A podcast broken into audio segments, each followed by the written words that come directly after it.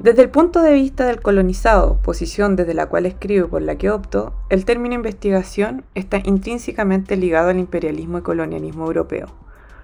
Los modos en que la investigación científica ha sido partícipe de los peores excesos cometidos por el colonialismo continúan siendo una historia asiduamente recordada por muchos de los pueblos colonizados del mundo. Esta historia que todavía ofende en el sentido más profundo de nuestra humanidad, el solo hecho de saber que alguien midió nuestras facultades llenando el cráneo de nuestros ancestros con semillas de mijo y que comparó dicha cantidad de semilla con la capacidad mental de pensar ofende nuestro sentido de quiénes y qué somos. Nos parece un descaro que los investigadores y intelectuales occidentales puedan presumir saber todo lo que es posible saber sobre nosotros basados sus conocimientos en sus breves encuentros con algunos individuos de nuestras comunidades. A descolonizar las metodologías. Linda Smith. Bienvenidas, bienvenidos y bienvenides a una segunda temporada de Proyecto Cyborg. Damos inicio a esta segunda temporada de Proyecto Cyborg con una invitada de lujo. Recuerdo haberla conocido en Porto Alegre, en la UXCOM, en Brasil, verla en el escenario y relatar desde su posición situada y hacernos la pregunta todos y todas y todos quienes estábamos ahí, si entendíamos que cuando investigábamos estábamos colonizando a un otro, a una otra, a un otro. Nunca voy a olvidar sus palabras. Carol Satorre, que es la persona que me sorprendió en esa ocasión, ella es antropóloga, socióloga con experiencia en proyectos de investigación de experiencia de usuarios en Brasil. Además es docente en distintos programas de formación en investigación para el diseño y ha trabajado en grandes empresas eh, integrando la antropología, la etnografía y el diseño en su quehacer. Conozcámosla.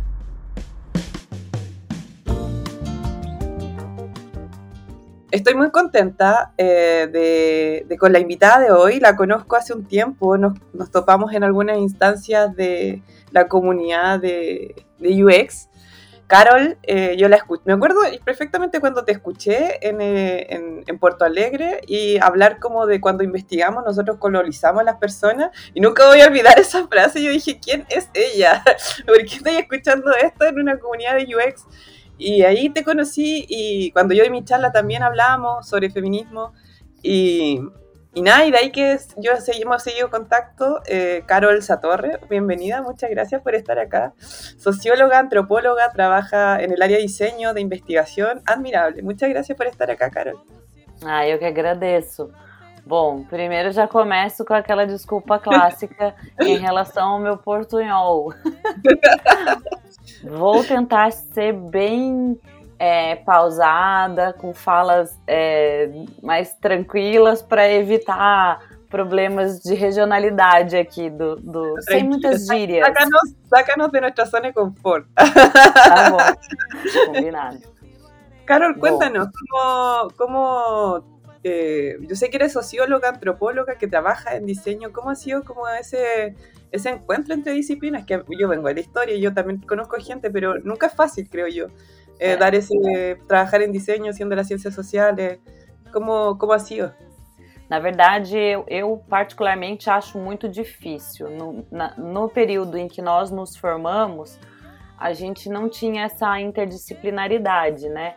Então, na universidade em que eu fiz, é, era um prédio, literalmente era um prédio e os andares se intercalavam. A sociologia era no nono andar, o design era no oitavo andar e a antropologia no sexto andar.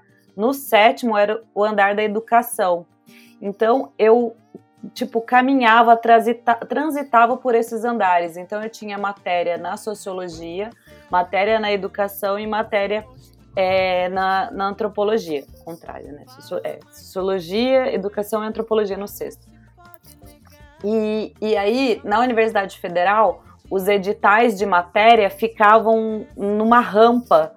Quando você andava de um andar para o outro, você via os editais das matérias que iam ser ofertadas.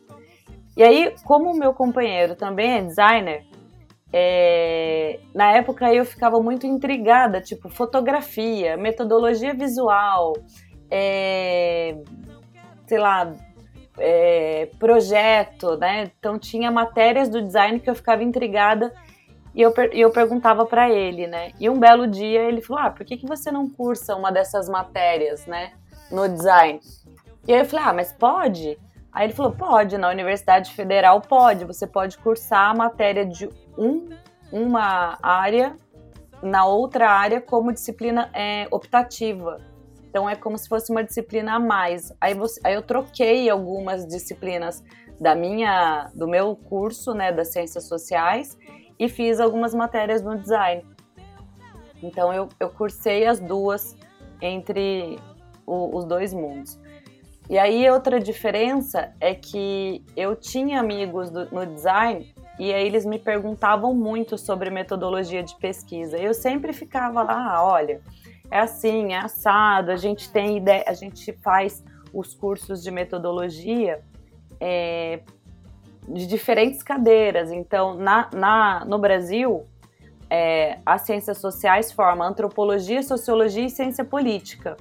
Então, eu tinha metodologia de pesquisa de antropologia, de sociologia e de ciência política.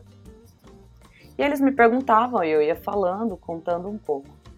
E um belo dia, um desses meus amigos que trabalhava no núcleo de design e sustentabilidade ele me convidou para ajudá-los a desenvolver uma pesquisa no núcleo de design. Eu ainda era graduanda. E aí eu fui desenvolvendo esse, esse, essa interlocução com o design. Fora isso, eu sempre gostei das áreas de extensão na universidade. Então, eu era de um, de um programa do governo chamado PET, que é o Programa de Ensino Tutoriado, e lá a gente fazia pesquisa, por exemplo, qual o papel da sociologia na medicina. Então a gente fazia essas matérias, essas conexões interdisciplinares como extensão do nosso currículo. É, e aí eu já comecei a ter um olhar mais prático do que teórico para minha formação. Foi aí que eu comecei a falar, bom, tem, um, tem uma dimensão de trabalhar antropologia e sociologia que não só dentro da universidade. E foi aí que eu, tipo, ah, pronto, existe um mundo lá fora. E foi quando eu comecei a pesquisar EPIC e etc e tal. Então, aí o EPIC, que é o é um, um grupo de pesquisadores e etnógrafos que trabalham no setor privado, né? Hoje, hoje eu, inclusive, sou representante é, Brasil. Na cabeça deles eu sou representante da América Latina, mas eu digo para eles que eu sou representante Brasil do, da comunidade de pesquisadores no board global. Então, é, hoje, né? Mas isso tem o quê? Dois anos, um ano e meio, assim. É, um ano e meio e dois. Mas na época eu comecei a me envolver com entender que existia um outro mundo lá na universidade ainda. E, e, foi, e por que, que eu digo que é muito difícil? Porque não foi bem aceito pelos meus colegas, né? Então, quando eu começava a dizer que fazia pesquisa para o design, ou mesmo para o setor privado, a primeira coisa que todo mundo me perguntava é: Nossa, mas você acha certo isso? Nossa. E aí eu falava: Gente, alguém tem que pagar minhas contas. Eu estou trabalhando para o capitalismo no Estado ou fora do Estado. Então, não, não, não dá para ter muita moralidade nesse momento, né? E aí eu tive eu, o, o, meu companheiro nesse aspecto, ele foi muito importante para mim no incentivo de dizer assim, olha, muita gente vai fazer isso que você está fazendo, só que vão fazer isso sendo jornalistas, designers, é, de outras formações que não têm metodologia de pesquisa. Então, se você achar que é importante a metodologia de pesquisa estar inserida nesse universo, vai lá e faz você. E aí eu, tipo, comecei a falar, ah, então vou lá fazer. Óbvio, era óbvio. Não era? Eu também achei. Depois de um certo tempo eu ficava assim, mas é, é isso mesmo. E aí tinha uma, um outro ponto que para mim era complicado, é que a conta não fecha. Então, por exemplo, o número de alunos que se formam e que vão para as universidades como professor é menor do. Aliás, o, o, é menor, né? Então, tipo, tem isso.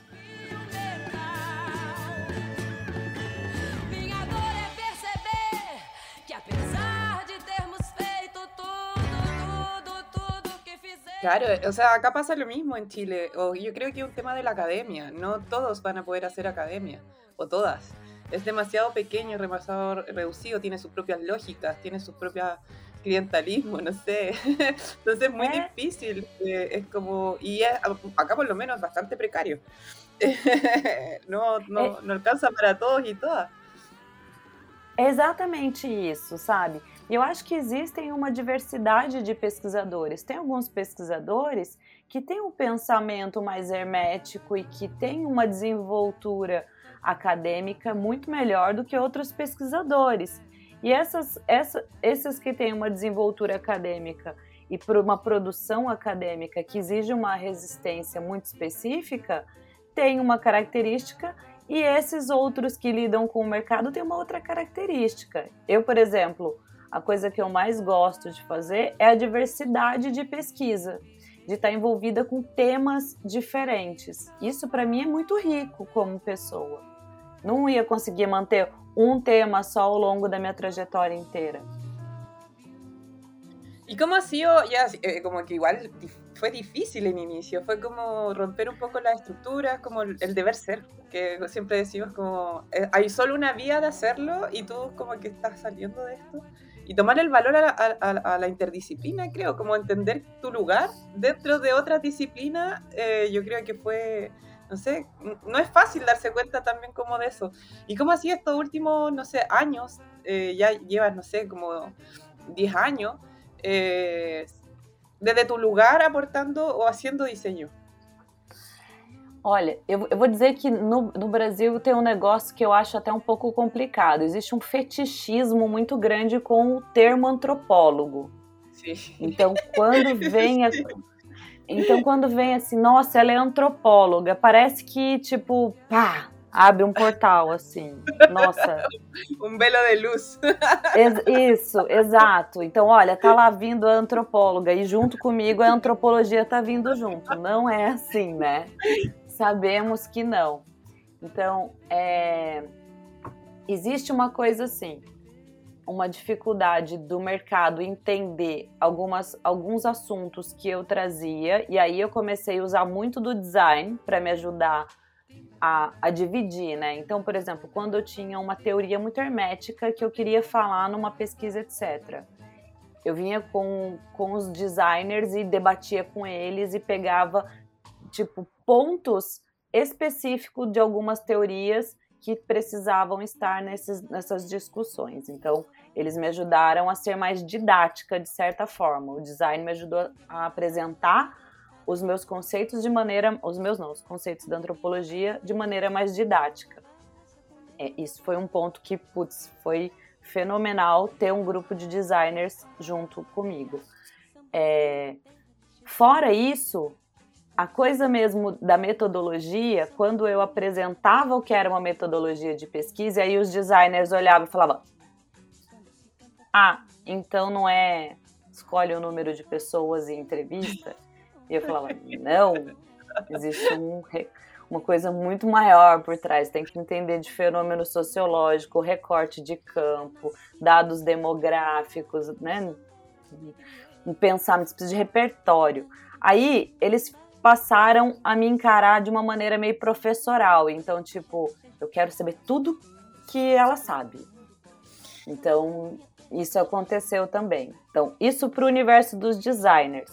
Para o universo, o, que assim, é, eu acho bem bonitinho a, a, atitude dos designers nesse sentido. Lá no início comigo foi bem legal, porque é, foi uma coisa assim de vontade de aprender mais, né?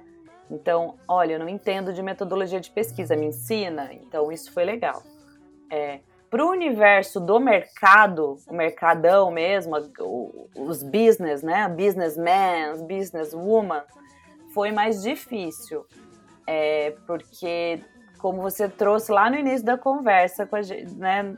No, no nosso quebra-gelo, é, sentar numa mesa, às vezes, com 10 homens E aí eles começam já te julgando pelo rosto, né? Então, nossa, você sabe do que você está falando, mas você parece tão nova, você parece que você não tem tanta experiência.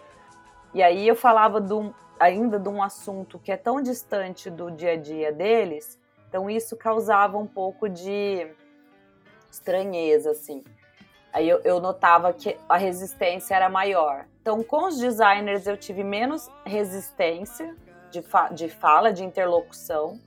Com o mercado eu tive um pouco mais de resistência, de interlocução e continuo aprendendo. Ainda não, não tenho um lugar 200% de conforto, não terei porque eu nasci no grupo das mulheres, né? Na minha cara lavada me venha sem saber se sou ou se sou água. Oye, ¿y no, no, te pasa que, te pregunto desde lo que me pasa a mí a veces, cuando nosotros venimos con una mirada intrínsecamente social, uh -huh. intrínsecamente política, cuando venimos de las ciencias sociales, humanistas, bueno, no todos ni todas, pero, y cuando uno se enfrenta como al mundo del diseño, como que como que hace un poco de ruido esta visión como mucho más, no sé, como decís tú, investigar no es solo entrevistas, es como un fenómeno, un fenómeno social que tiene muchos carismas sociales, económicos, políticos, eh, y los llevas como a hacerse, a volver a la pregunta, hacerse pregunta de investigación, elegir métodos más allá de un journey o un arquetipo. Eh, eh, es, es un y a no reproducir, sino a pensar. Eh, como que es, es, a mí me ha costado mucho entender cómo ve la, la investigación el diseño. De hecho, eh. por eso. Como, como es, no sé, siento que lo, hay una instrumentalización un poco, es una perspectiva muy personal. Eh, de no, no sé, de repente pienso cosas tan básicas metodológicas, no digo que la metodología tenga que ser de investigación, pero es como, ¿dónde está la pregunta de investigación acá? o no sé, é. como cosas así. Eu fico tentando fazer algumas traduções. Então, por exemplo, eu concordo super da ferramentalização, da instrumentalização da pesquisa, que para mim é sempre uma dificuldade de, em dois aspectos, né? É uma dificuldade de vender para um mercado extremamente instrumentalizado. Então, todo mundo me pergunta: você tem um framework da, de pesquisa para? E eu respondo: Pesquisa não se faz com framework. É a primeira coisa que eu digo. Não é uma receita. Não existe. Eu falo para todo mundo, assim, olha só, receita. Eu até uso muito a ideia de receita de bolo, né? Eu falo, gente, nem receita de bolo é uma única para todo mundo, porque muda a temperatura de onde você está executando o bolo, muda o, o, o ovo de onde você está comprando, muda é, o forno onde você vai colocar o bolo. Então, nem para receita de bolo a gente tem a mesma dinâmica. Aí a gente tem aqueles probleminhas clássicos que a gente debatia na universidade, eu tenho certeza que você também, que é enviesamento cultural, bias, ou palavra desgraçada, né? Então, tipo, ai, mas e a neutralidade de pesquisa? E eu, tipo, gente, uma falácia, isso não existe, isso nunca existiu e não existe nem nas, nas, nas pesquisas exatas, quantitativas, isso não existe. Então, é, essas, é, o que eu sinto é que existe uma ideia muito rara, rasa, rara não, rasa, de, de pesquisa, e as pessoas estão fazendo pesquisa de maneira quase que responsável, então, eu tinha um professor na universidade que ele brincava assim: não torture os dados. que não torture os dados, foi É, e, as mesmas, e a mesma coisa acontece às vezes no, no, no design, no UX. Quantas vezes eu tô vendo é, alguns é, mediums ou publicações a respeito de, ah, ou mesmo em evento, é, ah, fiz tinha um problema assim, fiz uma jornada assado e descobri que, pá. Aí eu começo a fazer a trajetória metodológica e eu faço, mas espera ali, aquele grupo de pessoas, eles não conseguiriam ter tido essa, esse, essa jornada tão linear. Por que, que essa jornada se tornou tão linear? essa jornada, a gente está falando de um grupo extremamente complexo. Como que essa ela não tem condições de ser uma jornada linear e a gente não tem condições de vir com, com direcionadores tão, tão é, objetivos. É, co, como que foi o trajeto? Aí eu sento e vou falar com a pessoa. Como é que você fez isso? Ah, eu primeiro fiz assim, eu primeiro fiz assado, depois eu fiz assim, depois eu fiz assado. falei, mas você considerou o universo social onde as pessoas estão inseridos? Você conversou com pessoas de baixa renda e de alta renda. E você considerou que tanto para baixa renda quanto para alta renda ele vai ter a mesma jornada financeira, por exemplo? Sei lá. É, como é que. como isso? Para mim, eu não, não entendo. Aí eu vou começa a conversar, conversar, conversar, aí sempre entra assim: ah, mas você está problematizando demais, não é para problematizar tanto. Pô, gente, mas aí. não le hagas é que... perguntar na realidade, não. É, não é como, é, como é que faz a pesquisa, então? Então vamos voltar, peraí. Hein? Não penses. É, é, é, é, é exato não tem é, é uma execução. Cadê a reflexão? Cadê a discussão? Cadê o debate que está sendo empregado aqui? Então, eu, eu no, na Kivo a gente usa muito autor para fazer as pesquisas. Então, é, pesquisa financeira mesmo. Pesquisa financeira, vou lá com, com Economia da Dádiva e do Marcel Moss, assim, de cara. Falo assim, ó, vamos lá entender isso ou se não vou pro pro pro Bourdieu pensando no, no as trocas simbólicas. Então vou vou por esses caminhos. Eu uso ainda autores para pensar as pesquisas na Kivo, né?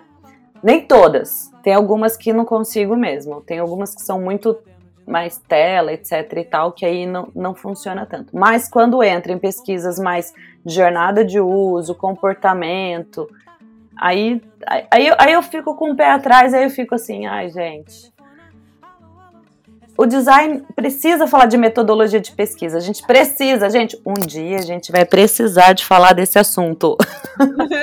Obvio, en extendido. Oye, y, y, en, este, en este trabajar en diseño eh, desde las ciencias sociales, desde la eh, antropología, sociología, eh, ¿cómo fuiste incorporando o cómo fue tu camino en, en descubrir el feminismo, hacerlo parte o la perspectiva de género? ¿Cómo, Como sido esse viaje? Nunca fácil. Olha, nunca fácil, boa, nunca fácil. Olha, é isso que eu disse, assim, quando, eh, quando eu tava na figura de ser a antropóloga que, que, que tinha interlocução com o time de design, era uma coisa meio professoral. Então, sociologicamente, tem um lugar social, né, da professora. Então, eram alunos olhando para a professora. Então, sociologicamente cabe. Então, eu era, eu tinha esse papel meio é, professora barra mãe, né? Que fica ali no imaginário é, de, de, de, no imaginário sociológico do indivíduo, né? No repertório. Aí quando eu fui pro quando eu tive, quando eu era a pesquisadora que aí tinha que lidar com o mercado, com entregar, fazendo eu o entregável, tinha coisa do tipo a menina da pesquisa. Então ficava assim: ah, mas você é jovem, você é nova, você... nossa, né? Então eu tive algumas vezes de, de usar a interlocução de alguns dos meus, dos meus companheiros da Kivo é, para poder ter o, o, a tarimba de que aquilo tinha algum peso de entrega. Teve algumas entregas que foi necessário isso.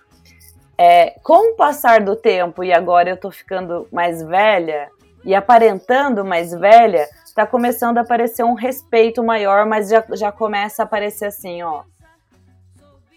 Você tem credibilidade, mas você já tá ficando defasada.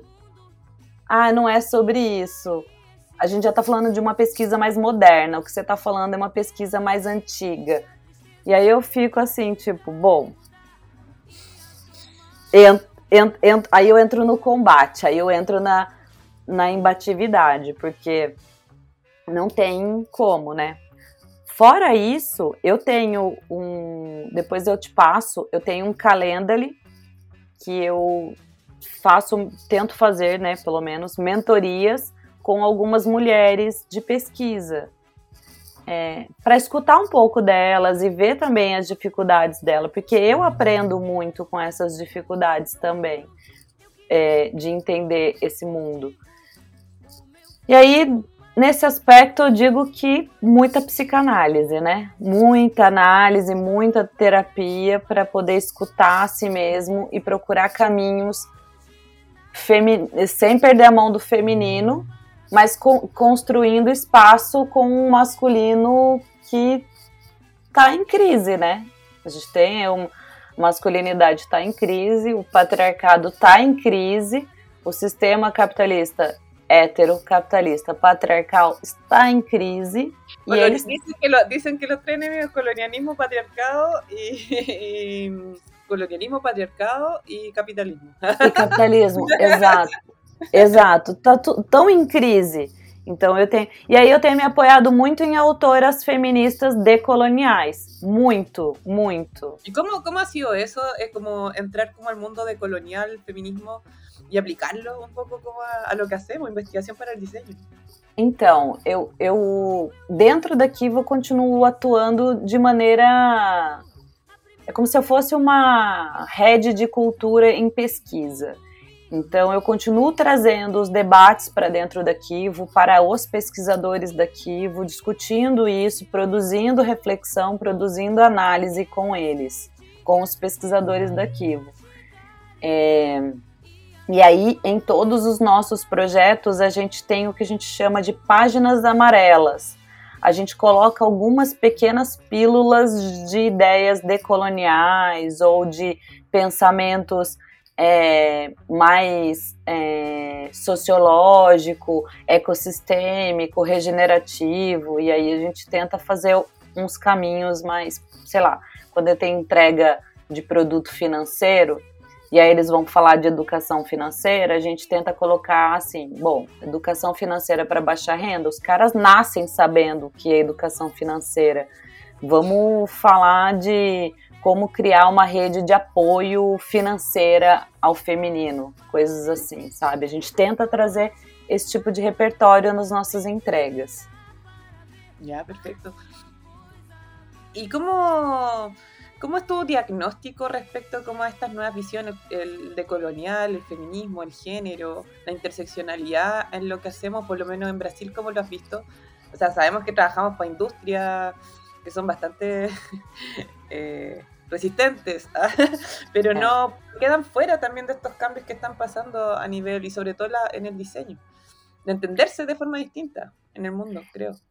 É, eu, eu acho que a gente assim, aí eu entro muito num pensamento de, aí muito mais de, da sociologia mesmo, de ser um intelectual orgânico. Então eu preciso continuar agindo no mundo como um intelectual orgânico. Então eu, eu, eu exponho os meus pensamentos, eu, eu debato, eu coloco eles em debate para que eles sejam é, negociados, né? Então, não, eu não estou fazendo é, esse mesmo papel que eu poderia estar fazendo dentro da academia, mas eu me coloco em combate ou em debate com, com os grupos que queiram debater. Então, vamos supor que quando eu venha com uma ideia, mesmo para os meus clientes, de um entregável decolonial, com, ou com pílulas decoloniais, eu estou flexibilizando o pensamento dele coisa que talvez ele nunca tivesse a oportunidade de fazer, se não ali com aquele entregável. Então, eu acho que é meio que um trabalho de hackeamento mesmo é, do sistema. Então, faço isso. Em, em falas da Kivo, a gente tenta colocar algumas falas que vão dar controvérsia, e aí as pessoas vêm e tá, tá, tá, tá, querem debater, escrever e contradizer e etc. E aí a gente se coloca em, em situação de discussão e diálogo para isso. Eu acabo atuando dessa maneira mais tipo. Acho que aí o meu trabalho é político. Eu preciso fazer esse trabalho político de trazer para esse mercado um pouco desse, dessa discussão, senão não tem. No Brasil, até tem muito da discussão, e eu amo da discussão é, da, da, das minorias, né? Eu acho super legal. Eu, inclusive, falo muito com o Érico sobre isso, né? Que às vezes ele, ele traz a questão de tipo, mas poxa, assim é difícil. Eu falo, mas o importante é ter o debate. O importante é que o debate exista. Hum. É que... Poner o problema na mesa, le digo eu a minha aluna e aluno. Hay que hablarlo. É, exato. Preci precisa ter debate. Alguém precisa discordar do que você está falando. Isso é importante. É, essa, essa é a dimensão da importância. E aí a gente tem que separar um pouco do visceral do racional, né? Lógico, quando a gente é confrontado, a primeira coisa que você quer fazer é responder, né? Mas é importante que haja esse debate, porque quantas e quantas vezes eu entrei numa, numa fala com certeza de uma coisa e alguém veio, debateu comigo e eu, opa, essa pessoa tem razão. Então já flexibilizou meu próprio pensamento e ali a gente construiu uma terceira ideia do que a gente estava tinha, né? Tinha um lado A, um lado B, dali saiu uma terceira ideia.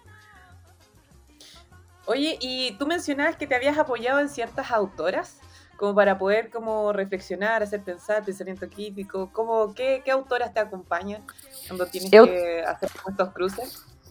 Eu até tenho, acho que separado aqui. Eu não sei se eu deixei aqui na, sala, na, na sala, mas eu posso pegar depois. Mas a, a, algumas autoras da antropologia. A Dona Haraway, como eu te disse mesmo, a Rita Segato, que ela é uma que fala de decolonialidade.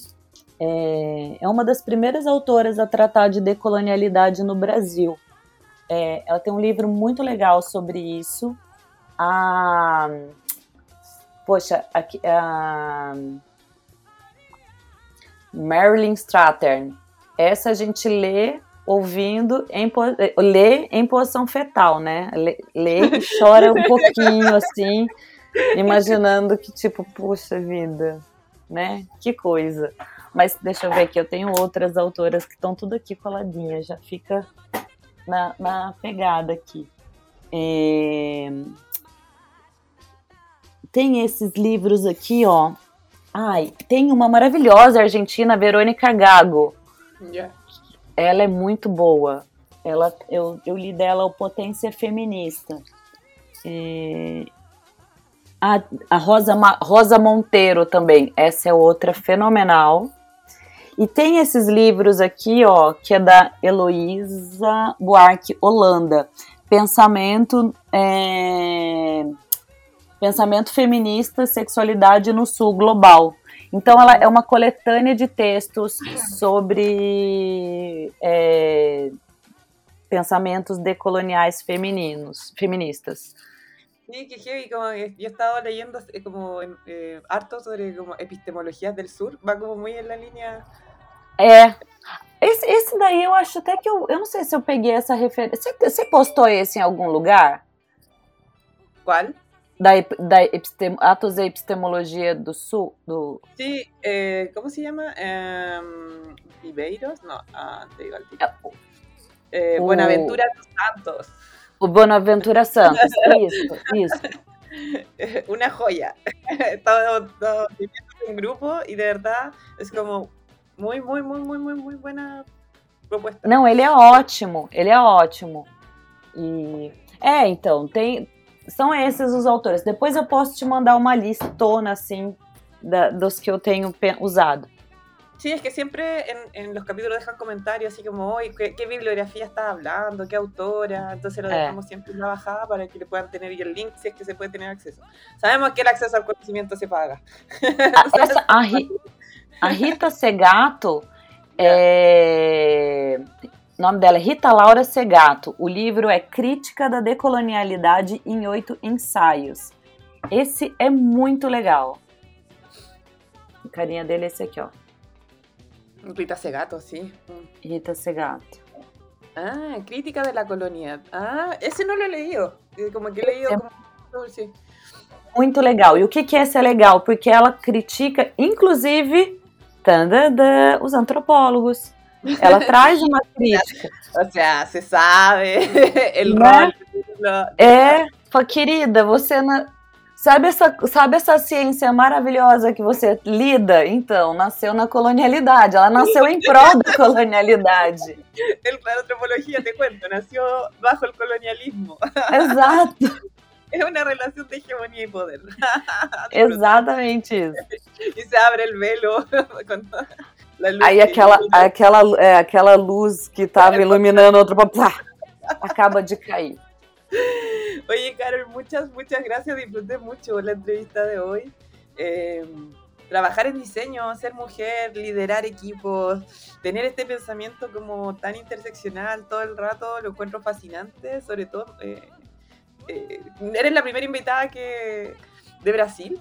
Eh, y encuentro que es fascinante también conocer, de repente las barreras del idioma nos separan y cuando yo voy a las conferencias con ustedes, yo así, pero salgo con mi cerebro explotado, ustedes piensan las cosas de forma distinta, tienen interseccionalmente, viven eh, opresiones que son más enfáticas en ciertos aspectos, me acuerdo cuando fui a Puerto Alegre y veíamos como el, esto como de la negritud, eh, en, en, digital y así como nunca me lo había cuestionado, entonces encuentro súper interesante lo que están haciendo desde sus propias posiciones situadas como, como brasileños, como todas las realidades que les toca vivir. Entonces, muchas gracias, lo he disfrutado demasiado.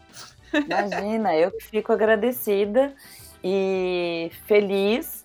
É, coloco aqui, como eu disse mais cedo, É, vou passar o link do Calendly para você colocar de repente nas suas redes. Eu não sei como é, que aí ou me procurem também no, no LinkedIn ou no, no. Sim, onde te podemos encontrar? Quais são tuas redes? É, o link, LinkedIn é o mais fácil. E é Carol Zatorre. Não tem erro. Eu acho que é a única Carol Zatorre que vai conseguir, que você vai achar. Pá, Carol Zatorre vai, vai, vai cair no meu. Nos, no, nas redes sociais da Kivo também. É, aí na, nas redes da Kivo pode ser no Instagram, no, no LinkedIn, no Twitter, sei lá se é Kivo, acho que até TikTok deve ter, mas nas redes sociais da Kivo, eu não vou estar na rede social da Kivo do TikTok, já deixo claro, não tenho essa desenvoltura. é. Já, perfeito. Oi, Carol, muitas, muitas gracias e nós estamos vendo. Tá bem, obrigada.